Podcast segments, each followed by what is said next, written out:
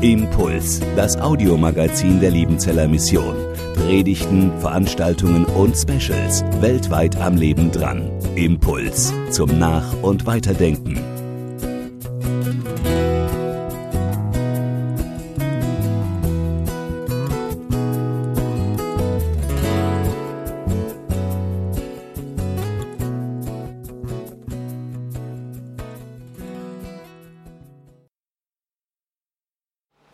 9.11. ging eine Nachricht wie ein Lauffeuer um die Welt.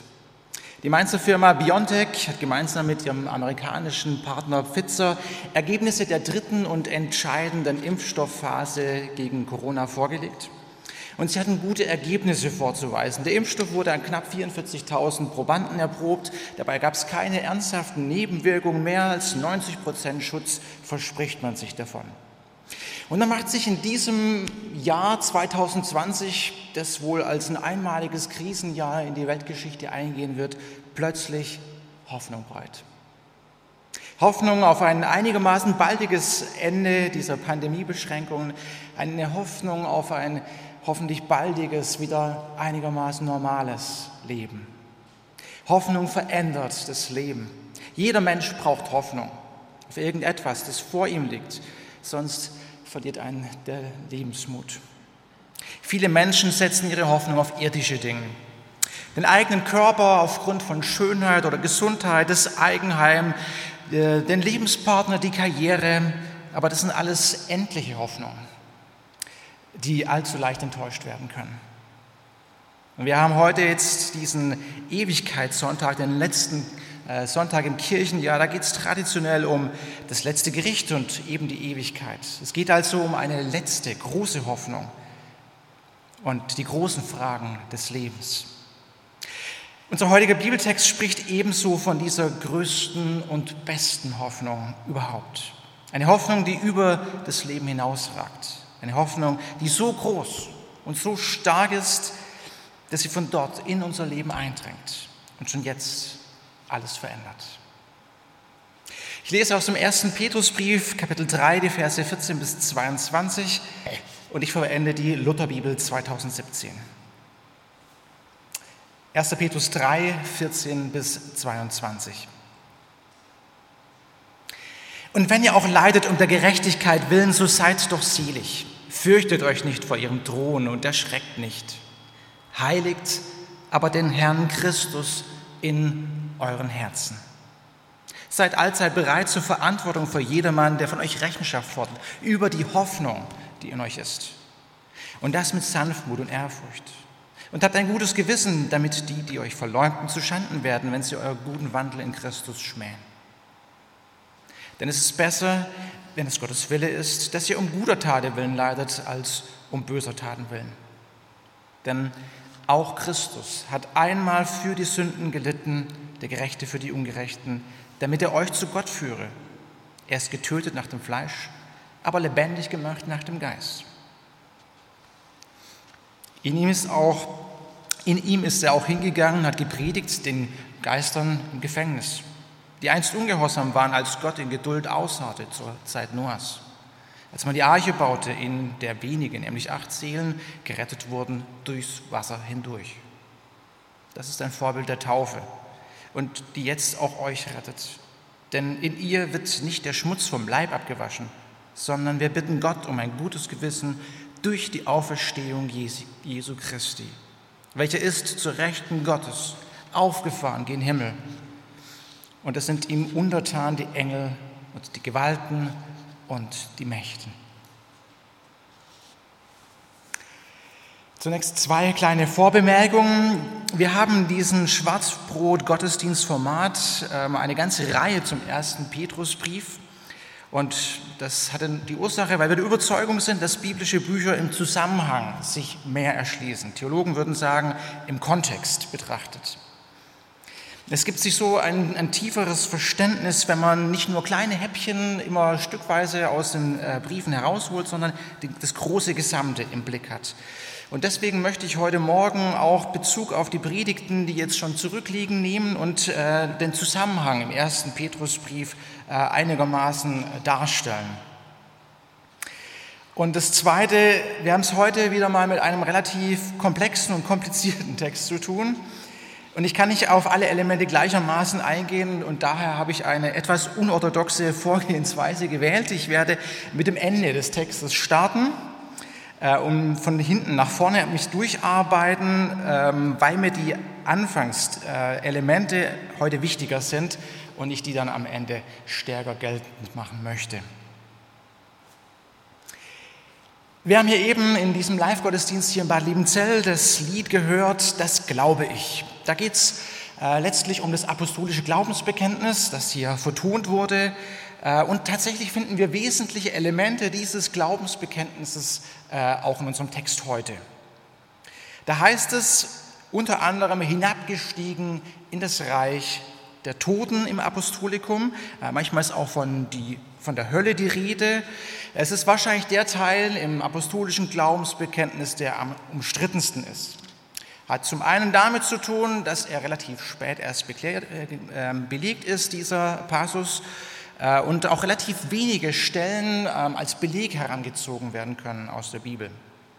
Eine davon ist in unserem Text heute Morgen, die Verse 19 und 20. Da heißt es, er ist hingegangen und hat gepredigt den Geistern im Gefängnis, die einst ungehorsam waren, als Gott in Geduld ausharrte zur Zeit Noahs. Mit diesen Versen tun sich alle Ausleger schwer. Das muss man einfach so zusammenfassen. Wer sind die Geister?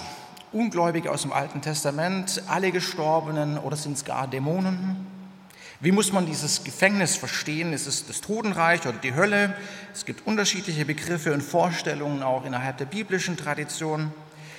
Hat Jesus da tatsächlich selber gepredigt in diesen drei Tagen zwischen Kreuz und Auferstehung oder war er quasi in Noah am Predigen in dieser Zeit?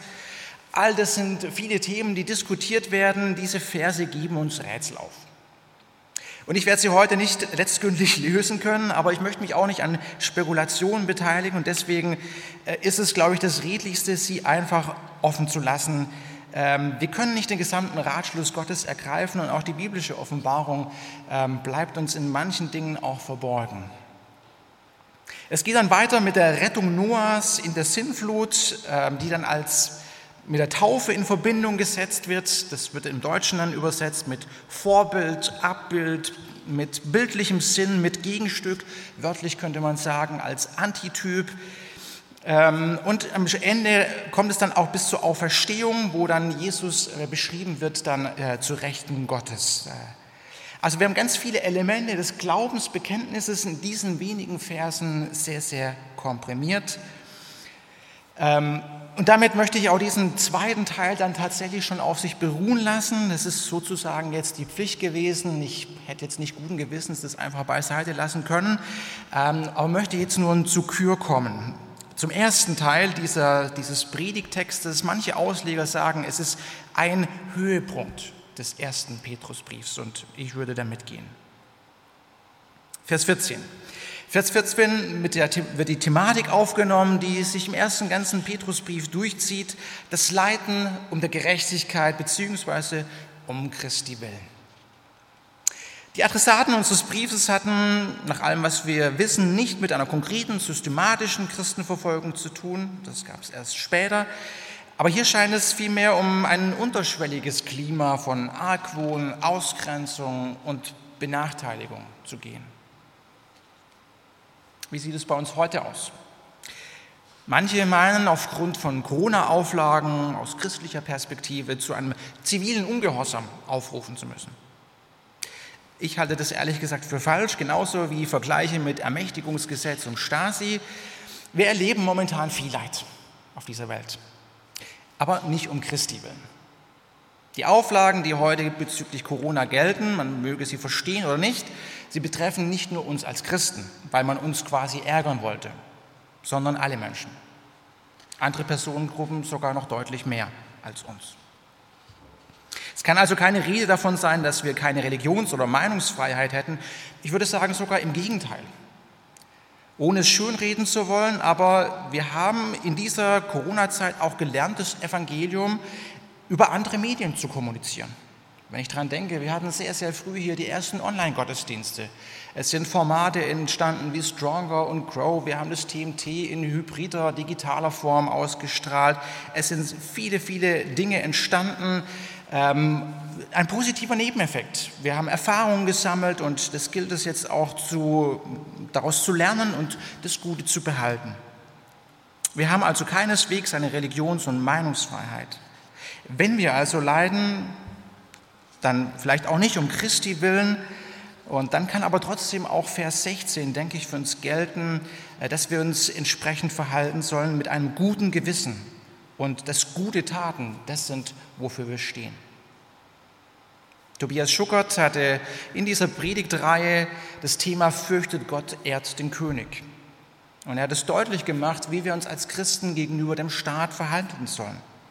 Er hat es eine kritische Haltung einnehmen bezeichnet.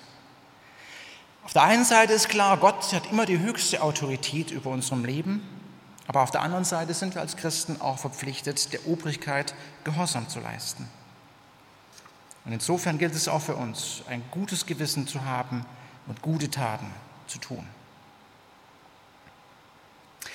Wie sollen wir nun dieses Leiden bewerten? Vers 14 sagt, dass wir uns glückselig schätzen sollen aufgrund dieses Leidens. Als Christen, und das liegt in der Linie des ganzen Neuen Testaments, ist uns kein glückliches Leben auf Erden garantiert. Man könnte fast sagen, es gilt das Umgekehrte. Leiden um der Gerechtigkeit willen, das ist ähm, etwas, wo Gott seinen Trost gibt. Fürchtet euch nicht, erschreckt nicht, lesen wir in Vers 14. Volker Geckle hat es in seiner Predigt hier in dieser Schwarzbrotserie deutlich gemacht, dass im ersten Petrusbrief, Kapitel 2, Vers 21, der Kreuzestod Jesu zum einzigen Mal im Neuen Testament direkt als Leiden für uns bezeichnet wird. Und als Konsequenz dessen, dass Jesus für uns gelitten hat, wird umgekehrt erschlossen, dass unser Leiden um Christi willen sogar eine Gnade sein kann. Das ist geradezu paradox. Wir finden auch hier in 1. Petrus 3, Vers 14 und später nochmal 1. Petrus 4, Vers 14 eine Seligpreisung. Makarioi heißt es hier. Im Deutschen wird es wiedergegeben mit selig, glückselig, glücklich sein, schätzen, preisen, selig preisen. Es geht letztlich bis auf die Verkündigung Jesu zurück. In der Bergpredigt lesen wir, selig sind die da Leid tragen, denn sie sollen getröstet werden. Und tatsächlich ist es auch die Erfahrung von vielen Glaubensgeschwistern durch die Kirchengeschichte hindurch, dass sie im Leid Gottes Trost erleben. Und so das Ganze sogar als eine Art Glück tatsächlich betrachten können. Wenn ich auf mein Leben zurückschaue, muss ich sagen, dass ich nicht annähernd Verfolgungssituationen erlebt habe. Die überwiegenden Zeiten bin ich auch von großen Krisen verschont geblieben. Aber es gibt so ein paar Phasen, die waren auch persönlich schwer. Und rückblickend muss ich erkennen, dass es tatsächlich Zeiten waren, in der ich Gott subjektiv am intensivsten erlebt habe. Es waren nicht schön, diese Zeiten. Und ich wünsche mir diese Krisen auch nicht zurück. Und gleichzeitig muss ich aber auch sagen, sie sind zu guten Erfahrungen mit Gott geworden, die ich auch nicht missen möchte. Sie haben meinen Charakter und meinen Glauben positiv verändert. Und insofern kann ich sie im Nachhinein auch als ein Glück, als eine Gnade betrachten. Was wäre das, wenn wir irgendwann mal rückblickend sagen könnten, mit Blick auf diese Phase der Pandemie, dass wir näher zu Gott gekommen sind, dass es uns zu Gott geführt hat?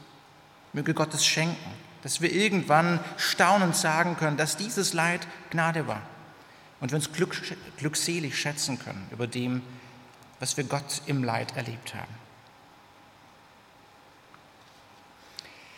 So wird das Leid also bewertet vom ersten Petrusbrief. Aber was können wir nun konkret tun? Da geben uns die folgenden Verse Auskunft. Vers 15. Heiligt aber den Herrn Christus in euren Herzen. Seid allzeit bereit zur Verantwortung für jedermann, der von euch Rechenschaft fordert über die Hoffnung, die in euch ist. Heiligt. So geht es los.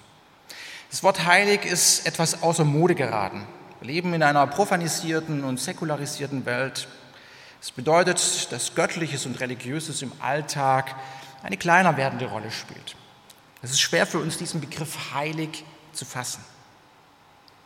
Im Alten Testament werden Orte, Dinge oder Personen, die zur Berührung mit Gottes Macht bestimmt sind, als heilig bezeichnet.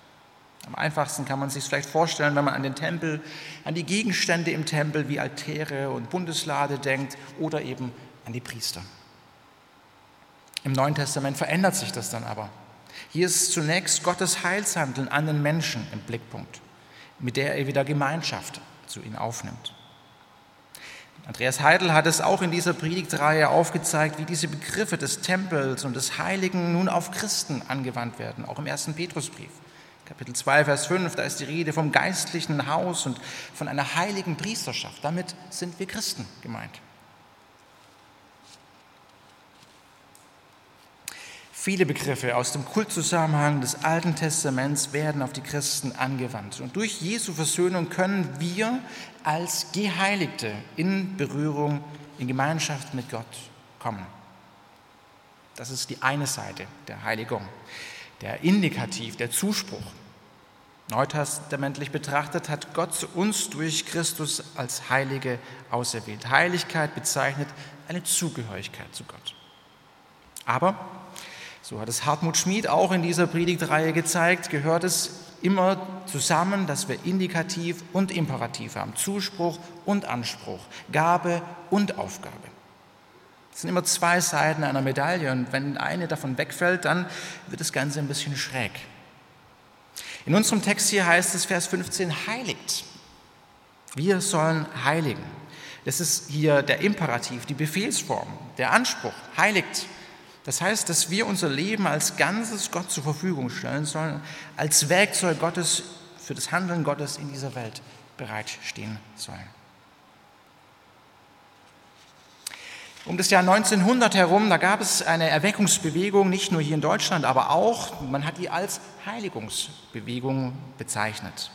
Auch die Entstehung der Liebenzeller Mission fällt in diesen Zeitraum und wir sind auch von dieser Strömung ein Stück weit geprägt. Natürlich kann man rückblickend einiges an so kirchengeschichtlichen Entwicklungen auch kritisieren. Damals wurde zum Teil vollkommene Heiligung angestrebt, ein Leben in kompletter Sündlosigkeit. Da hat man sicherlich über das Ziel hinausgeschossen. Aber was man diesen Geschwistern unterstellen kann und was ihnen sehr ernst war, ist, dass sie diesen Anspruch, diesen Imperativ, den Befehl ernst genommen haben und Heiligung als großes Thema für sich erkannt haben. Dass sie ein Leben in der Nachfolge Christi führen wollten, das heiliger wird und danach strebt, ihm ähnlicher zu sein. Es sind immer zwei Seiten einer Medaille. Imperativ, Zuspruch und Anspruch, Gabe und Aufgabe. Wenn nur eins im Blick ist, wird es einseitig. Und mein Eindruck ist, dass wir heute diesen ersten Teil viel, viel stärker machen. Das wird immer betont, allein die Gnade, allein Christus und so, all das, was Gott gemacht hat. Und das ist ja richtig. Aber das andere gilt eben auch.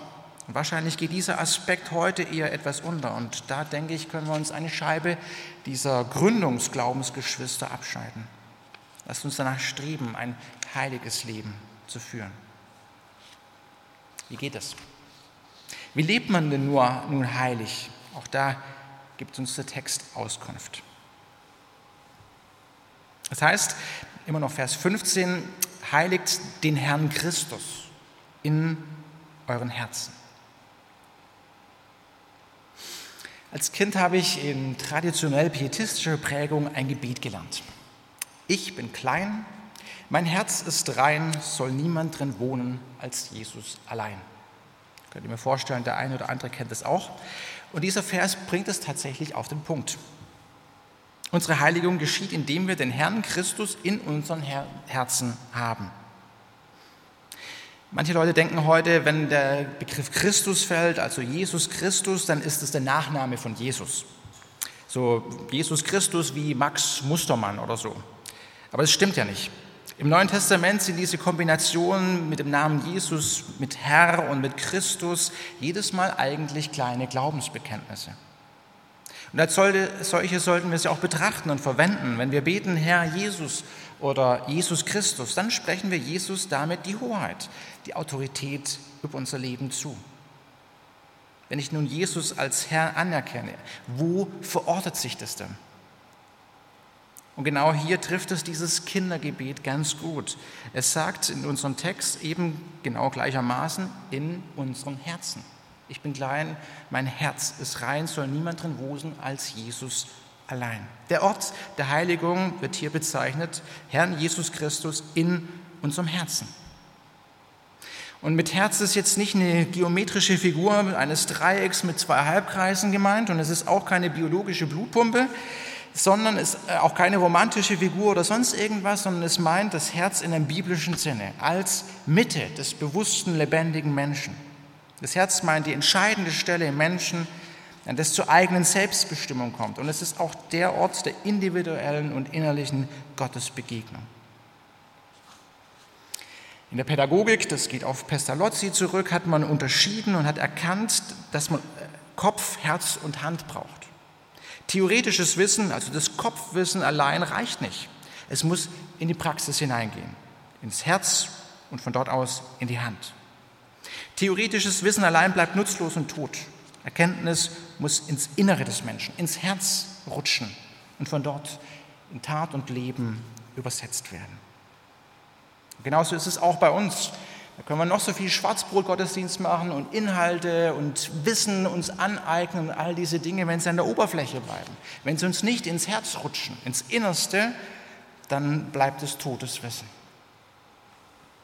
Das häufigste Argument gegen den Glauben ist, ja, ich kenne da einen, den und den, das ist ein ganz frommer, aber sein Leben spricht etwas anderes. Und damit haben die Kritiker recht. Es ist der Anspruch, dass sich das Christsein auf unsere Haltung und auf unsere Lebenspraxis niederschlägt. Den Herrn Christus in unseren Herzen zu heiligen. Das bedeutet, Jesus Christus zum Herrn über das ganze Leben zu machen. Aber wie wird das nun konkret im Alltag? Auch da kann uns Vers 15 weiterhelfen. Seid allzeit bereit zur Verantwortung vor jedermann der von euch Rechenschaft fordert über die Hoffnung, die in euch ist. Wir haben gelesen, dass wir allzeit und jedermann zur Verantwortung bereitstehen sollen, der, diese, der, der uns fragt, wo, wo wir gefordert sind zu einer Antwort. Das hört sich fast wie eine missionarische Strategie an. Wir tun Gutes und warten darauf, dass die Menschen neugierig zu uns kommen und nach unserem Glauben fragen. Der Mönchsordengründer Franz von Assisi, dem wird das Zitat zugeschrieben, predige das Evangelium und wenn nötig, gebrauche Worte. In den Debatten des, in der zweiten Hälfte dieses, des letzten Jahrhunderts, da hat man Diakonie gegen Evangelisation, Entwicklungshilfe gegen Mission und Tat gegen Wort ausgespielt. Was kommt zuerst? Was ist wichtiger? Und ich denke, man kann das beides voneinander nicht trennen. Es wäre biblisch-theologisch nicht zu begründen, und man sollte auch nicht das eine als das Mittel des anderen betrachten. Beides ist unser Auftrag. Man, wenn man nur das eine tut und das andere lässt, dann wird es auch hier schräg. Wenn also Menschen uns ansprechen, weil etwas in unserem Leben zu sehen ist, dann haben wir eine natürliche, beste Ausgangslage, Jesu zu bezeugen. Es ist ähm, die Rede von Rechenschaft geben. Wovon hier die Rede ist, meint möglicherweise aber nicht nur ein persönliches Gespräch. Wir sind jetzt in der Reihe hier Schwarzbrot äh, zum ersten Petrusbrief schon verschiedentlich darauf gestoßen. Es geht um eine christliche Minderheit, an die dieser Brief gerichtet ist. Und sie steht unter einem gewissen Druck, der vielleicht auch größer wird. Und möglicherweise haben wir es hier auch tatsächlich mit ähm, einer Verteidigungsrede vor Gericht zu tun. Apologia ist das Wort, was wir hier haben, und das ist so etwas, was eben auch in diesem Zusammenhang verwendet wurde. Das ist nicht ganz sicher, aber möglicherweise geht es jetzt also auch tatsächlich um die Verantwortung vor einem irdischen Gericht, dass wir aufgefordert werden, über unsere Hoffnung Rechenschaft zu geben. Interessanterweise nicht über Glaubensabfall, Apostasie oder irgendetwas, sondern äh, dass wir befragt werden auf die Hoffnung, die in uns drin ist. Und genau das ist das Zentrum des Neuen Testaments, würde ich sagen. Wenn wir jetzt zum Beispiel von 1. Korinther 15 ausgehen, da wird der stellvertretende Tod und die Auferstehung Jesu als Zentrum des Evangeliums bezeichnet Paulus. Äh, und tatsächlich, die Evangelien gehen auch schnurstracks gerade auch alle vier auf diese Ereignisse der Passion. Martin Kähler, großer alter Theologe aus Halle, hat es mal so bezeichnet. Er hat gesagt, die Evangelien sind Passionsgeschichte mit ausführlicher Einleitung. Und auch die Verkündigung von Petrus und Paulus in der Apostelgeschichte haben immer Kreuz und Auferstehung im Zentrum. Und die NT-Briefe, alle Briefe, die wir haben, viele ähm, bezeugen diese Ewigkeitshoffnung. Und da sind wir bei diesem großen Thema dieser Predigt wieder, diese Hoffnung ganz am Anfang. Auch der erste Petrusbrief, Kapitel 1, Vers 3, lesen wir, äh, die Auferstehung Jesu Christi von den Toten ein neues Leben geschenkt. Das ist etwas, was grundlegend ist für die Erfahrung eines Christen. Roland Deines hat es dann im ersten Teil dieser Predigtreihe als die, das entscheidende Pfund bezeichnet. Diese Hoffnung auf ein ewiges Leben. Das ist der Unique Selling Point, das Alleinstellungsmerkmal des Christentums und eben nicht zur damaligen Zeit nur, dass alle anderen Religionen das nicht zu bieten hatten, sondern eben auch heute. Eine berechtigte Hoffnung auf das ewige Leben bei Gott. In unserem Text wird diese Hoffnung auf die Auferstehung Jesu, da bezieht sie sich drauf, ähm, nochmals ausdrücklich erwähnt. Vers 18. Christus hat einmal für die Sünden gelitten, der Gerechte für die Ungerechten, damit er euch zu Gott führe. Er ist getötet nach dem Fleisch, aber lebendig gemacht nach dem Geist. Kreuz und Auferstehung sind der Grund unserer endzeitlichen Hoffnung. Und das machen die ersten Christen immer und immer wieder klar und deutlich.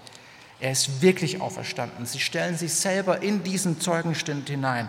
Es ist auch ein Grundelement der ersten Predigt in der Apostelgeschichte, immer und immer wieder. Wir haben es gesehen und wir haben es erlebt, dass es war. Und genau das ist letztlich diese Verantwortung, die sie wahrnehmen. Wir verwenden diesen Begriff Apologia, den ich eben erwähnt habe, heute so als eine Disziplin in der Theologie, wo es gilt, auf intellektuellem Wege den Glauben zu verteidigen. Und so könnte man sagen, dass dieses Verteidigung der Auferstehung, dass Jesus wirklich von den Toten auferstanden ist, der Anfang aller Apologetik ist. Ist es jetzt eine Vertröstung des Jenseits, wie manche Religionskritiker wie Feuerbach ähm, behauptet haben? Ich meine nein. Diese Hoffnung hat auch nicht nur einen Bezug in die Ewigkeit, sondern sie wirkt eben im Jetzt und Hier. Es ist die Hoffnung, die vom Letzten ins Vorletzte, vom Jenseits ins Diesseits hineinscheint. Und genau diese starke und begründete, begründete Hoffnung rechtfertigt diese Aufforderung im ersten Petrusbrief, wie Jesu Leid zu tragen, weil, Christus, weil Christen wissen, dass etwas, egal was hier auf Erden geschieht, und dabei denken wir auch an die Glaubensgeschwister in der arabischen und in der Fernost, die heute wahre Christenverfolgung erleben, egal was hier auf dieser Erde geschieht. Es ist immer nur das Vorletzte. Das Letzte kommt noch. Und diese Hoffnung ist es, die auch im Hier und im Jetzt die Kraft gibt zum Leben. Und es ist die Hoffnung, die auch die Kraft gibt zum Ertragen von Leid. Und dasselbe gilt auch für uns, die wir keine Verfolgung erleben. Ich fasse zusammen. Auch unser Leben soll von dieser Zukunftshoffnung des Evangeliums durchdrungen sein. Dass unser Herr Jesus Christus uns den Sieg des Kreuzestods als Gerechtigkeit zurechnet und dass er den Tod an Ostern besiegt hat, das prägt unser Leben von der Zukunft her. Heiligung bedeutet nicht, dass wir krampfhaft aus eigener Kraft versuchen, Regeln und Gebote zu halten, sondern diesen Jesus Christus in unseren Herzen, also im Zentrum unseres Lebens zu haben und ihn alles entscheiden und wollen beeinflussen zu lassen. Ich möchte gerne mit einem Beispiel schließen. In der Zeit des ersten Lockdowns, ganz am Anfang dieses Jahres 2020, hatten wir als, Anf als Familie angefangen, jeden Tag ein bisschen Sport zu treiben. Bei herrlichem Wetter, was ja damals als ein wirklicher Segen empfunden wurde, waren wir mit den Kindern, mit Fahrrad und so weiter unterwegs. Meine Frau und ich, wir wollten joggen. Und ja, mit drei Kindern unterwegs, unter anderem einen Zweijährigen, der sich am Laufrad ausprobiert, kommt man nicht ganz so schnell vorwärts. Also es sieht dann immer sehr sportlich aus, aber tatsächlich kommen wir nicht groß rum. Die Kinder fahren mal vor, mal zurück, mal wollen sie auf den Spielplatz äh, und so weiter. Und dazu kommt, dass meine Frau einfach zu nett ist. Sie schafft es nicht, einfach irgendjemand mal vorbeizulaufen und nur Hallo zu sagen. Wenn die da jemand kennt, dann bleibt sie immer stehen und redet und so weiter, natürlich schön mit Abstand und so. Und so auch an diesem Tag, wir treffen jemanden, einen Bekannten unterwegs und es ist ein bisschen Smalltalk. Und das Ergebnis war, wie es eben so läuft, die Kinder werden allmählich ein bisschen unruhig und so. Und dann habe ich gedacht, naja gut, dann mache ich ein bisschen Programm mit denen, damit das Gequengel aufhört. Und meine Frau redet und redet und redet. Und ich werde langsam ein bisschen ärgerlich nach der gefühlt 20. Runde verstecke äh, tu mir schwer, die Kinder langsam noch in Schach zu halten und irgendwann endlich ist sie dann so weiter und wir können weiterlaufen und dann erzählt sie mir unterwegs von einem wirklich erstaunlichen Gespräch. Der Mann, der mit ihr da gesprochen hat, der spricht sie dann in diesem Gespräch plötzlich an und sagt, äh, in dieser Zeit des Lockdowns, dass sie so viel Hoffnung ausstrahle. Woran das denn läge? Und dann kommt sie über diese Frage in ein ganz tiefes Glaubensgespräch hinein und, und sie unterhalten sich über alle möglichen theologischen Dinge. So, und als du mir das so erzählt, da konnte ich dann auch gar nicht mehr so richtig sauer sein. Ähm, äh, das war dann irgendwie so meine Frau, und wer, wer, sie kennt, der weiß es, eigentlich ist überhaupt kein Mensch, der so naiv und gedankenlos in den Tag hineinlebt, im Gegenteil. Und trotzdem war das offensichtlich so, dass dieser Mann etwas in ihrem Leben gesehen hat, äh, was eine Ausstrahlung nach außen hatte. Es hat eine Hoffnung ausgestrahlt, die für andere wahrnehmbar war. Eine Hoffnung, die vom Jenseits ins Diesseits hineingestrahlt hat. Vom Letzten ins Vorletzte. Sie hat Rechenschaft gegeben, weil sie danach gefragt wurde. Und so soll es sein. Ich möchte mit einem Gebet schließen. Und Herr Jesus Christus, danke, dass du für uns am Kreuz gelitten hast. Und dass du uns zu Heiligen machst, die mit Gott in Beziehung treten können. Danke, dass du an Ostern den Tod besiegt hast und wir durch dich eine berechtigte Hoffnung auf dieses zukünftige und ewige Leben bei Gott haben. Und wir wollen dich in unsere Herzen heiligen. Tritt du ins Zentrum unseres Menschseins und regiere du unser Wollen und Entscheiden. Und so lass uns ein gutes Zeugnis sein, damit die Menschen durch uns auf dich aufmerksam werden. Amen.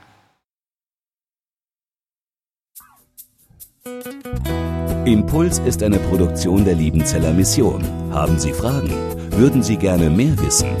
Ausführliche Informationen und Kontaktadressen finden Sie im Internet unter www.liebenzell.org. Die Liebenzeller Mission produziert ebenfalls das Fernsehmagazin Weltweit am Leben dran. Informationen zur Sendung und zum Empfang gibt es unter www.weltweit-magazin.de.